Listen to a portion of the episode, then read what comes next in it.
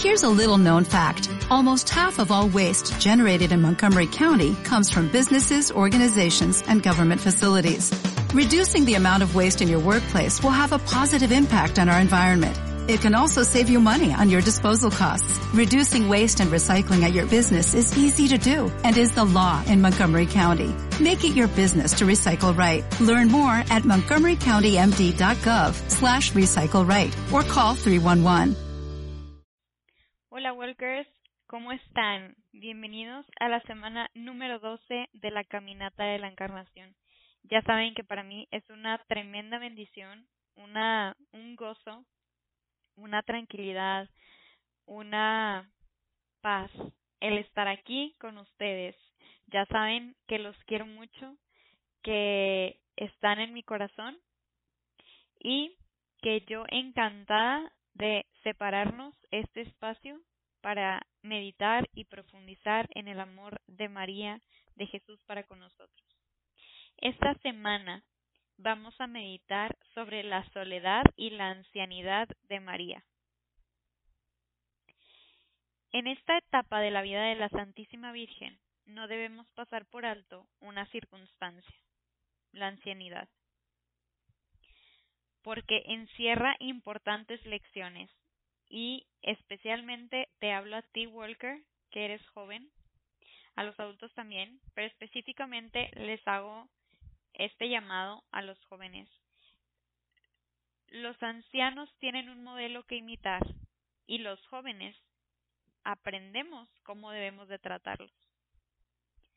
Jesucristo no consagró todas las edades de la vida, porque él murió a los 33 años, pero María sí porque pasó por todos los estados y por todas las edades de la vida humana. Fue niña, adolescente, joven, casada, consagrada a Dios por el voto de la virginidad, viuda y llegó a la madurez de la edad y de la ancianidad. El alma que no adelanta en el camino del bien, que establece en una vulgar mediocridad y que desciende al pecado mortal y que en él se establece, es un alma envejecida prematuramente. Como ya sabemos, existe la etapa de la vejez física, pero específicamente con este ejemplo, existe una vejez prematura al cuerpo, que es la de quedarnos en esta mediocridad descender al pecado mortal y quedarnos morar ahí y envejecer nuestra alma. Al contrario, si vences tus pasiones, si corriges tus deseos, si crece en la caridad tu corazón y si y si se une cada vez más a Dios, esta alma es cada día más joven, más rejuvenecida. Yo llegué al camino de la conversión en un grupo carismático. Y en este grupo carismático, eh, para quienes hayan experimentado este, este tipo de, de espiritualidad, es de mucho gozo, de mucha alegría y me tocó conocer a personas que físicamente se veían exageradamente jóvenes y al contrario de cómo se veían, tenían pues ya edad que yo no creía les voy a decir un ejemplo burdo. Eh, no es exactamente la edad de las personas que conocí, pero, por ejemplo, tenía 35 años y se veía de 25. No es broma. Y a eso le llamamos la, el rejuvenecimiento, eh, la juventud del Espíritu Santo, la juventud de un alma que vence las pasiones, que corrige sus defectos, que crece en la caridad, que se une a Dios en cuerpo y alma. Porque participa de la eterna juventud de Dios. Y aunque por el mutuo influjo del cuerpo en el alma y del alma en el cuerpo, éste participe de la degradación o de la juventud del alma, hay que confesar que el cuerpo está sujeto por el hecho de ser material, de material a la ley del desgaste, pero el alma no. Entonces, si le damos este cuidado especial, podemos eh, no detener, pero sí a lo mejor retrasar este, este envejecimiento, esta ancianidad, perdónenme, no me sale decir bien la palabra, ancianidad, ahí está, ancianidad física, al mantener nuestra alma joven, el cuerpo tarde o temprano va a envejecer y esto es ley que ya conocemos. La vida sensitiva sigue una línea curva que asciende primero y baja después para terminar en el sepulcro. Del polvo venimos y al polvo vamos. La usura de los años es implacable.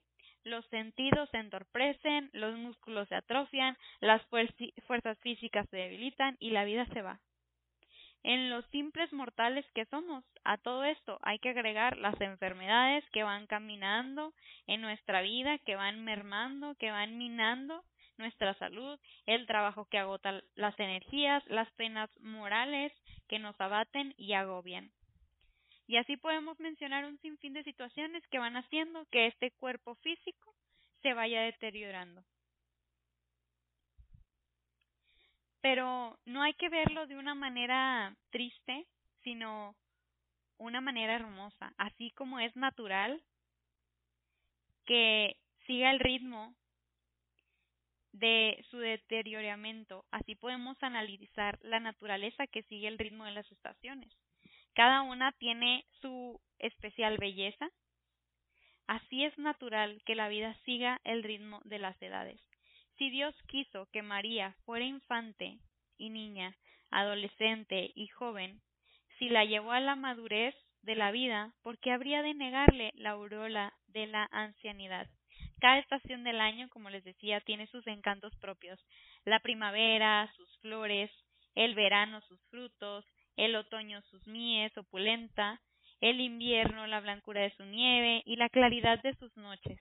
Así también las edades de la vida, la infancia, su candor, la juventud, su entusiasmo, la virilidad, su madurez, la ancianidad, la serenidad de las cumbres. Pero quien dice ancianidad no quiere decir forzosamente decrepitud. Hay que aclarar esto. La decrepitud suele ser el fruto de una vida desordenada, o por lo menos achacosa.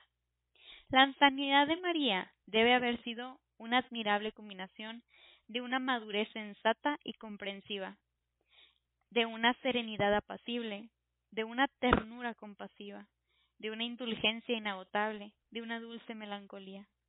Nada hay que dé tanta madurez, tanta experiencia, juicio tan imparcial y comprensión tan honda como haber sufrido mucho. Lo vemos aún en el orden material. Para forjar el hierro, para temblar el, templar el acero, para cincelar el mármol, para afinar el oro, hay que hacerlos pasar por pruebas que, si ellos tuvieran sensibilidad, los harían sufrir. Con mayor razón, tratándose de las almas, el dolor nos forja como el hierro, las templa, nos templa como al acero, nos cincela como al mármol, nos afina como al oro. El dolor es la luz que ilumina a las almas y hace su juicio certero, porque es la gran escuela de la experiencia. El dolor es la gran, es la gran escuela de nuestra vida. El dolor nos enseña a ser indulgentes y solo el dolor nos hace compasivos. San Pablo dice de nuestro Señor que debió sufrir como nosotros para aprender a ser misericordioso. El dolor son las alas para el alma noble, que la elevan sobre los ruines mezquindades de la vida. Y desde las alturas, de qué distinta manera se ven los acontecimientos y se juzga a las personas. Y es que es verdad. ¿Cómo es que podemos nosotros hablar sobre una situación que no hemos padecido? Hablar de cómo vencer un vicio si no lo hemos, si no hemos llevado esa lucha. Podemos tener una idea, pero realmente quien lo ha sufrido es quien puede ser más misericordioso, quien puede tener compasión, quien puede saber qué tanto esfuerzo tiene que poner alguien para sobrepasar esa dificultad. Ahora bien, ¿quién ha sufrido como María? Dime tú, Walker. El dolor le dio una madurez, una experiencia, un juicio tan indulgente como nadie lo ha tenido. Sin duda que en sus dificultades, en sus dudas, los apóstoles acudían a la Santísima Virgen María, y la Virgen prudentísima sabía resolverles todas con el mismo amplio criterio de su Hijo Divino. Y no quiero decir que resolver, que ella fuera y resolviera o que diera una respuesta tal cual la necesitaran, sino que probablemente ella les abría los ojos a la luz de la fe para que ellos pudieran tomar acción y responder a lo que tenían que hacer para cumplir con los mandamientos que Cristo nos había dejado. La serenidad es propiedad característica de las cumbres. Cuanto más elevadas, cuanto más se alejan de la tierra y se acercan más al cielo, tanto más serenas son. Así pasa con las almas. Solo reina en ellas la serenidad. Cuando han llegado a la cima de la virtud y de la vida. La cumbre a donde llegó María al final de su vida no pudo ser ni más elevada ni más santa. Por eso su serenidad no tiene comparación. El origen de todas nuestras turbaciones es el desorden que hay en todo nuestro ser. Y yo te lo puedo confirmar, porque yo lo he vivido, porque he vivido ese dolor de no tener paz en mi corazón. Las pasiones se rebelan contra la voluntad y nuestra voluntad contra la divina. Es natural que este desbarajuste sea como un mar agitado en que no puede haber tranquilidad. De pronto sientes que sales a la intemperie, respiras un poco y te vuelves a hundir. Y luego vuelve a suceder lo mismo y te vuelves a hundir. Y es un camino, o más bien una situación en la que nadie puede vivir, que nadie deberíamos de vivir. Pero a medida que la voluntad va dominando las pasiones y ella misma se va sujetando a, la voluntad divina, en esa misma porción va reinando la armonía, el orden, la paz en nuestras vidas. Según la conocida definición de San Agustín, la paz es la tranquilidad nace del orden y en todos los aspectos. Y te voy a decir de manera material, porque esto me pasa a mí si yo no tengo mi casa ordenada, siento que hay un desorden en todos mis tiempos, en mi agenda en general. Asimismo, el alma. Si empezamos a perder el dominio de nuestra voluntad con pecados pequeños y vamos cayendo y vamos cayendo, llegamos al mortal y entonces llegamos a esa alma mediocre que se estaciona ahí, vamos a llegar a la decrepitud no física, de nuestra alma, y hay de nosotros. La serenidad es algo más que la paz. O si se requiere o se quiere, es una paz profunda, estable, definitiva, una paz que supone el pleno dominio de nosotros mismos y la plena identificación de nuestra voluntad con la de Dios, es decir, hacer la voluntad de Dios. Y María es un ejemplo perfecto de esto. ¿Cuál sería entonces la serenidad de María, sobre todo en los últimos años de su vida? Exenta de pecado original, jamás su sensibilidad dejó de estar plenamente sujeta a su razón y a su voluntad, y su voluntad estaba identificada con la voluntad divina. Su actitud fue siempre la de la encarnación, y no la podemos repetir y tatuar en el corazón todos los días. He aquí la esclava del Señor. Hágase en mí según su palabra. Si el Evangelio dice que se turbó al oír el saludo del arcángel, esa turbación no significa inquietud, sino rubor, humildad, indecisión en lo que había de responder una virgen humilde a un saludo tan elogioso. Pero al conocer la voluntad de Dios, María acepta la dignidad más grande a que puede aspirar una criatura con calma y la sencillez con la que hubiera aceptado cualquier cosa insignificante. Con mayor razón, María parece serena en los años de su soledad. Sin duda que su deseo del cielo era inmenso y torturante, pero estaba tan adherida a la voluntad de Dios que aunque le hubiera sido permitido, no hubiera adelantado ni un segundo su entrada en el cielo. Y lo que más impresiona es que María ocultaba su gran dolor en el velo de su silencio y con la gracia de su sonrisa.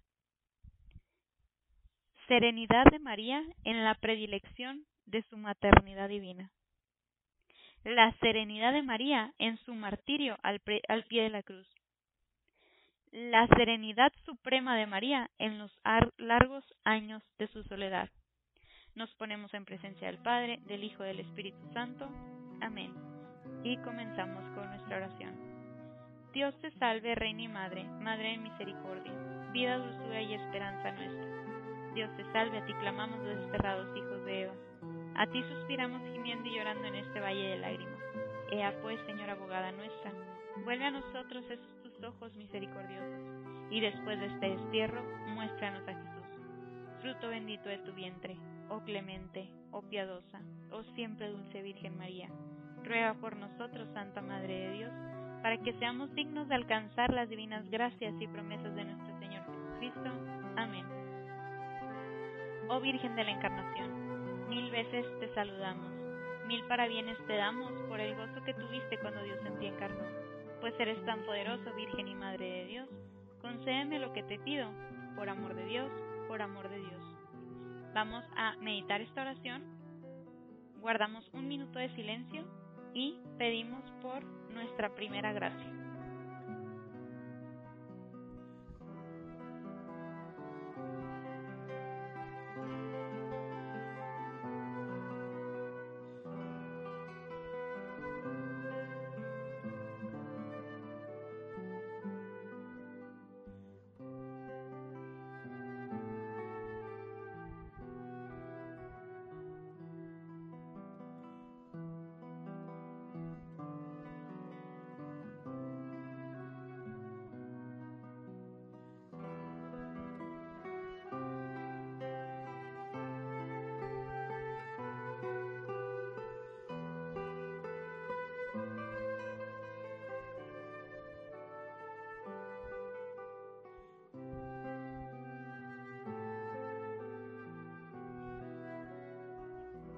Dios te salve, Reina y Madre, Madre de Misericordia, vida, dulzura y esperanza nuestra. Dios te salve, a ti clamamos los desterrados hijos de Eva. A ti suspiramos gimiendo y llorando en este valle de lágrimas. Ea pues, Señora abogada nuestra, vuelve a nosotros esos tus ojos misericordiosos, y después de este destierro, muéstranos a Jesús, fruto bendito de tu vientre, oh clemente, oh piadosa, oh siempre dulce Virgen María. Ruega por nosotros, Santa Madre de Dios, para que seamos dignos de alcanzar las divinas gracias y promesas de nuestro Señor Jesucristo. Amén. Oh Virgen de la Encarnación, mil veces te saludamos, mil parabienes te damos por el gozo que tuviste cuando Dios en ti encarnó, pues eres tan poderosa Virgen y Madre de Dios. Concédeme lo que te pido, por amor de Dios, por amor de Dios. Vamos a meditar esta segunda oración y pedimos por nuestra segunda gracia.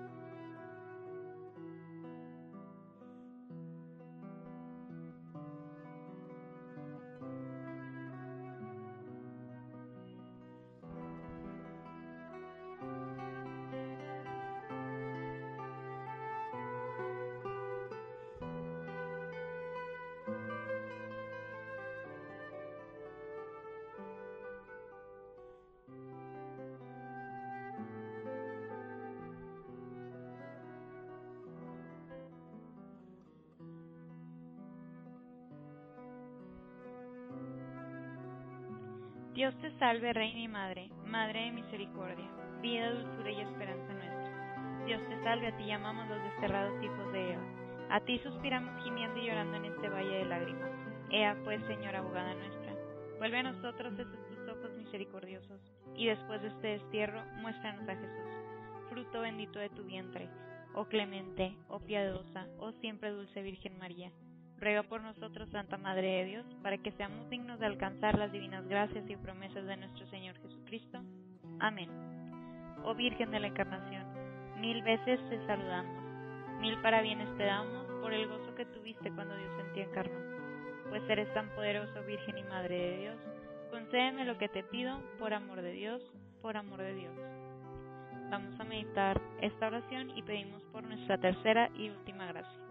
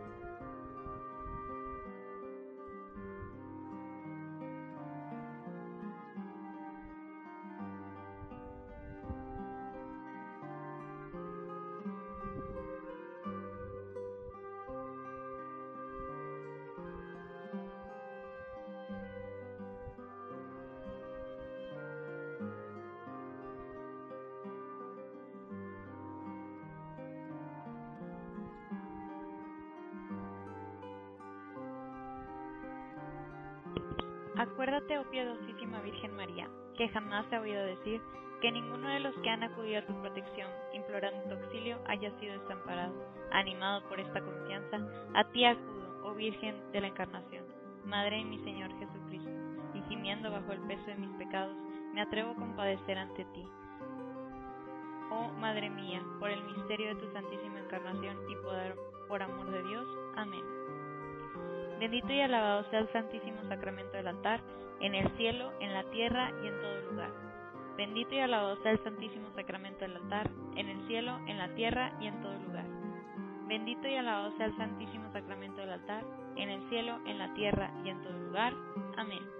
Y antes de irnos, Walker, quiero recordarte que a quien Dios quiere hacer muy santo, lo hace muy devoto de la Virgen María. Nos vemos la próxima semana. Purchase new wiper blades from O'Reilly Auto Parts today and we'll install them for free. See better and drive safer with O'Reilly Auto Parts. Oh, oh, oh, O'Reilly Auto Parts.